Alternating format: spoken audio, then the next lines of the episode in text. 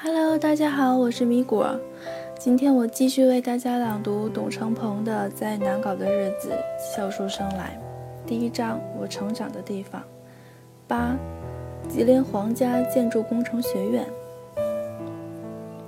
我经常在大鹏嘚啵嘚里开玩笑，说自己毕业于吉林皇家建筑工程学院。当然，“皇家”两个字是我硬加上去的，你也可以试试。满足虚荣还挺管用的。两千年，我高考失败了，成绩一直不错的我，竟然只考了四百一十四分，连本科线都没过。我爸妈接受不了这个事实，又不忍心责怪我，就跑出去喝闷酒。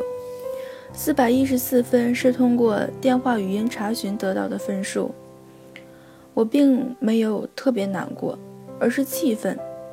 就算发挥的再不好，也不至于这么差吧。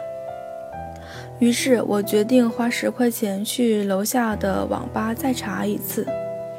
果然，网上的成绩单上写的是四百七十四分。原来里原来电话里的那个女的，一和七没说清楚。我第一次感受到了互联网的伟大。尽管四百七十四。四百七十四分也远远低于我平时的测试水平，但好歹过了本科线，有了四百一十四分的打击在前，这也算是高分了。我从网吧开始狂奔，想要把这个消息告诉我爸妈。那一幕就好像是文艺电影里的桥段，在黄昏的灯路灯下，一个少年在拼命奔跑。周围的一切迅速从我从我身边掠过，我经常做梦回到那个时刻。我告诉我爸妈新的结果，喝得半醉的他们直接换成喜酒的节奏继续喝。最后，我以高出录取录取分数线好几十分的成绩进入吉林建筑工程学院管理系。学校是我妈帮我选的。他觉得自己的儿子虽然很喜欢文艺，但是专职从事这一行不太现实，所以早在文理分科的时候，我就已经选择了理科。我一直都很听妈妈的话。我们全家虽然对吉林建筑工程学院都不了解，但是这学校的名气很大气，应该不错。管理系是我自己选的。因为听上去比其他什么路桥系、环艺系、水电系、土木系尊贵的多，但事实上不是这样的。为了忘记那次失败的高考，重新出发，我上大学之前把自己的名字给改了。我原来一直叫董大鹏，是我爷爷给起的，很亲切，但是我觉得太大众了。我很喜欢。男孩的名字里有文或者杰这样的字眼，所以差点改名叫董文杰。后来想想，我身边的人叫我大鹏已经叫叫习惯了，所以还是不敢不宜改太多，就改成董成鹏。可惜，我到了吉林建筑工程学院之后，周围的人还是愿意叫我大鹏，一直到现在。那时候，吉林建筑工程学院就在长春电影制片厂的正对面，红旗街二十七号。前段时间我回过一趟长春，学校和厂影都已经不在了，这让我有些难过，因为校门口的烤鸡翅还是很好吃的。新生入学那天，我爸送我到我们学校门口，这里的一切都很亲切。两栋教学楼，几间破宿舍，和我就读的吉安一中差不多大，根本感觉就没换地方嘛。我和我爸还找了半个小时的象牙塔，这学校半个小时都能逛两圈了，可是根本没找到。我也不好意思问其他人，不是说大学里面都有象牙塔的吗？后来才知道。象牙塔只是一个比喻的说法。我最先认识的是我们寝室几寝室里的几个小家伙。我们住八人寝室，但是门上的名单里只有七个人。后来实际住进来的只有六个人。我们按照年龄大小排序，我最小，所以是老六。没来的那个人，我们管他叫老七。老七是一个虚拟的人物，一直陪我们读完大学四年。我们经常会在睡觉之前给老七编故事，猜测他的生活。最开始的几天，我见过我们寝室好几个人半夜偷偷哭，是想家了。我就从来没哭过，因为我爸妈晚上经常不在家，都习惯了。倒是这种集体生活让我很兴奋。我经常做一个恶作剧，半夜随便拨通一个女生寝室的电话，模仿教官的声音，命令他们起床出去跑圈儿，然后我们在楼上一边看一边起哄，直到某天的下午，教官从新生里选了我和另外一位女生作为代表，主持迎新生晚会。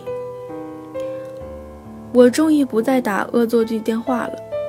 因为我对那位女生产生了好感。选主持人时，教官对男生有两个要求：一是有主持经验，二是身高在一米七五以上。我都没有，我硬着头皮踮着脚就去应征了。最主要的原因是踢正步太累，能逃一会儿是一会儿。我模仿教官的声音，声情并茂地朗读了一首诗。竟然顺利通过面试，主持人大鹏的处女选秀献给了吉林皇家建筑工程学院2000年迎新生晚会。我和那位女生主持人表现的都很好。后来学校的广播站邀请我们加盟，我当时特别潇洒的答复站长，让女让女主持人去你们那儿当主持吧。因为我正在追求她，如果我们成了男女朋友，会影响广播站工作。我不想当主持人，我是歌手。那时候我留着长发，穿着紧身裤，走到哪儿都会感受到周围炙热的目光，那种瞩目让人有些尴尬，因为都是男的。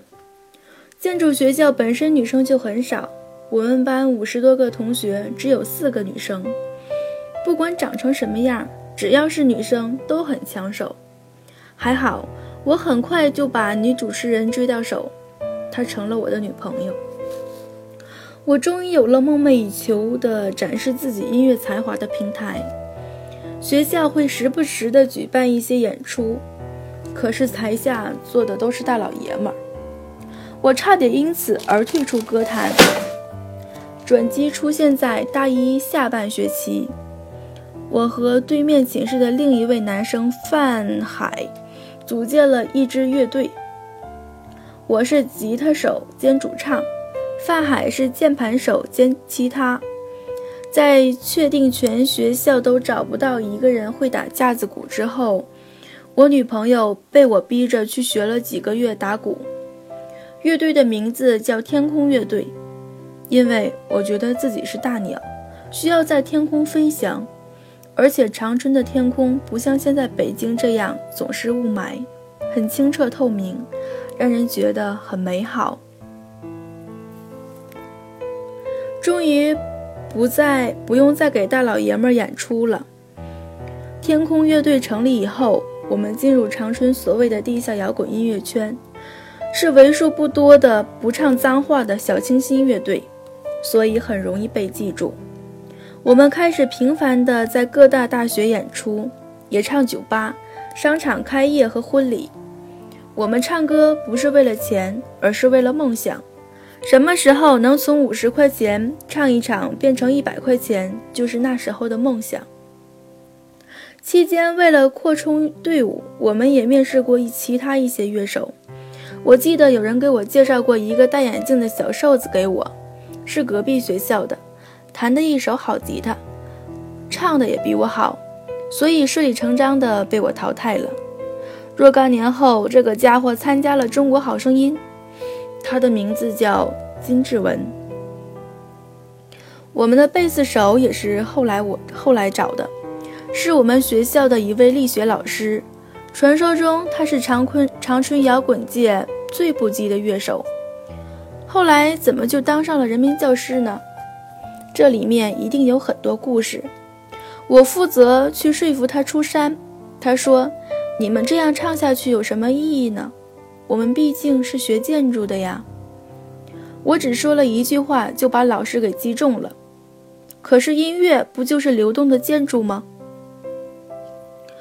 后来我终于知道为什么他改行当老师了，因为他没有节奏感，一个贝斯手没有节奏感，自己却浑然不觉，我很心疼他。所以天空乐队在力学老师加入之后的几个月就解散了。我施展演技，说自己和女朋友吵架，他不想再打鼓了。力学老师又才又一次的遗憾地告别了摇滚圈。当然，我女朋友不想再打鼓了也是真事儿，因为我总说她打的不够好，给了他很大的压力，已经影响到我们的感情。键盘手范海也去找别的人组乐队了，那支乐队叫第九频道，非常成功，后来还在北京发展过一段时间。单飞后，我创办了吉林皇家建筑工程学院的吉他社，自己担任社长。面向全校招生，免费教人弹吉他、唱歌，教材是自己编的，里面全部都是我写的歌。呵呵。有一件事儿我始终耿耿于怀，当时有一位学弟问我可不可以把我写的一首歌叫《忆秋》，交给交给他远在山东读书的高中同学。因为那个同学正在参加他们学校的原创歌手大奖赛，我同意了，还特意为他录了磁带，示范正确的唱法。多年以后，我在大鹏嘚啵嘚里唱起自己的这首歌。第二天，山东一所高校的同学们组着团，变着法儿的骂我抄袭。他们说，《忆秋》是那所大学每个学吉他的新人必练的曲目。是那所大学的一位一位前辈，很多年前写下的经典之作，是《镇校之歌》。这帮熊孩子怎么怎么能这么对待《镇校之歌》的原作者呢？也不知道我创办的吉他社团现在还在不在了。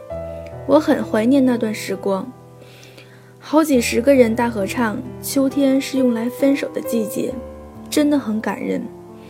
因为文艺方面的特长，我当了两年学校管理系的文艺部部长，把文艺活动组织得风生水起。如果不是这么优秀，很可能我就当学生会主席了。落选学生会主席那天，我抱着女朋友哭了好久，一边哭一边说：“官场太黑暗了，没能当上学生会主席，我非常难过。”不过另一件事儿，我倒是挺开心的。大二的时候，学校组织同学们实习，带我们到施工工地锻炼。那是一座还没有竣工的高楼，大楼一层一层往上爬，越往上我越害怕，脚开始发软，手开始冒汗，到最后完全瘫了。那天我第一次知道，原来自己有很严重的恐高症。这辈子恐怕都没有办法再到工地上来了。很好，我有恐高症，终于有一个光明正大的理由，毕业以后不用搞建筑了。但是对于自己未来到底要做什么，我在大学的时候并没有像其他同学一样过早的担忧。我看到很多同学大一大二时就迫不及待地出去实习。开始为自己的就业发愁，都觉得他们是在浪费时间。我把自己喜欢的事儿和自己喜欢的人在一起，当成大学的首要任务，总觉得这样才是给青春的交代。未来的事情交给未来就好。当然，这一切都建立在学习成绩还不错的基础上。我上大学时，每次期末都可以拿到全系的二等或三等奖学金，有一次还拿了一等奖学金。我觉得应试其实挺简单的，应试就是应付，如果连应付都不会，还怎么认真呢？但凡事也不只是认真就足够了。我的整个大学时光都在认真做音乐，可在这个领域始终没什么成绩。我的一位同学叫罗继言，一心想要当笑星，在学校的晚会上连演了四年小品，结果他也没能实现自己的梦想。不过他毕业以后顺利留校工作，现在是学校管理学院的团团委书记。